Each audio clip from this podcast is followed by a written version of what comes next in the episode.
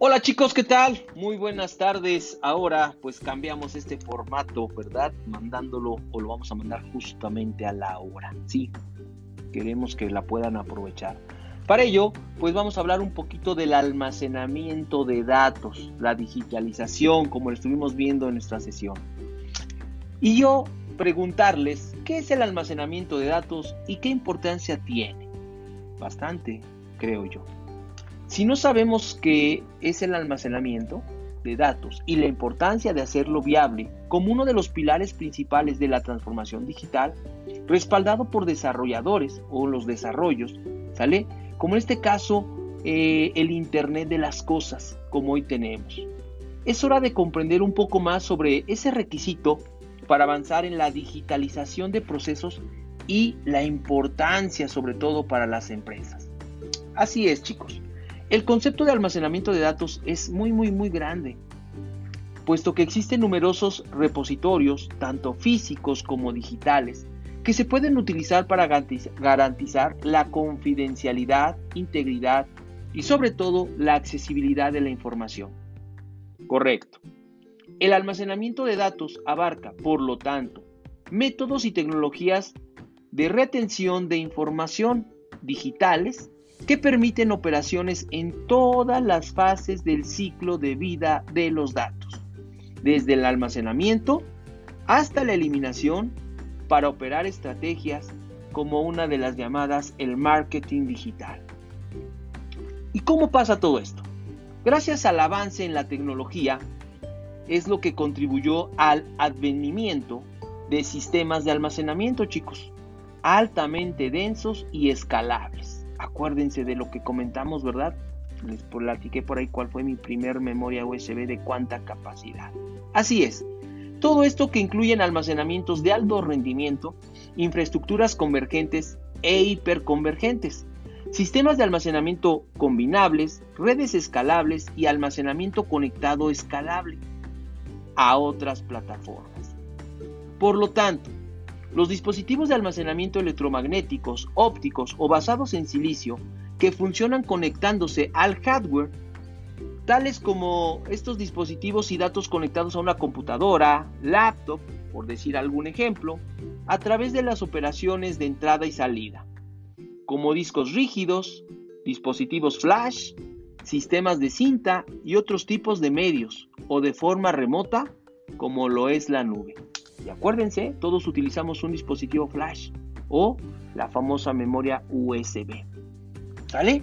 Muy bien. Ahora, pues ¿cuál es esa importancia?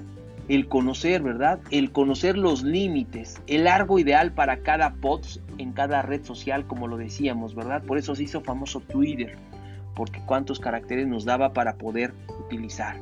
Pues sí, en este caso, ¿verdad? Yo también te quiero eh, comentar, ¿sale? O si quieres saber, en este caso, si tus tweets, tus publicaciones en Facebook o tus, actualizaciones en alguna plataforma o los pies de foto de Instagram son demasiado largos o cortos.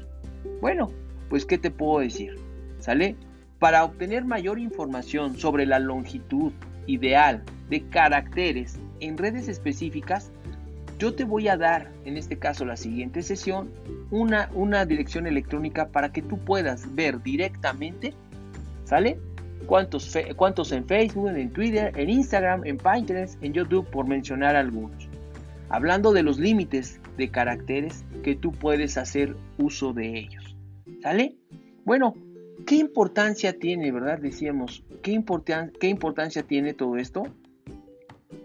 La importancia o, más bien el objetivo, el objetivo eh, trascendental del almacenamiento de información es que vivimos en un mundo centrado en la información.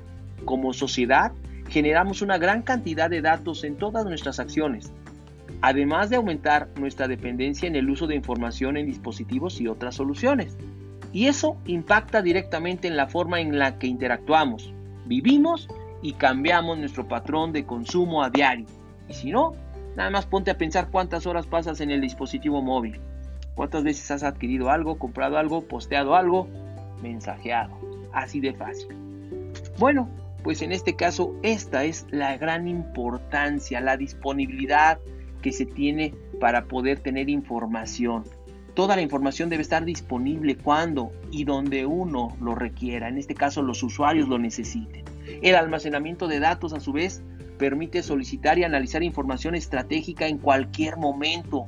Hoy, la llamada nube, la virtualización y las redes de almacenamiento de datos también se pueden utilizar para permitir la reducción de costos y la expansión de la capacidad de lo que respalda las iniciativas de desarrollo para respaldar esos requisitos de gestión de información.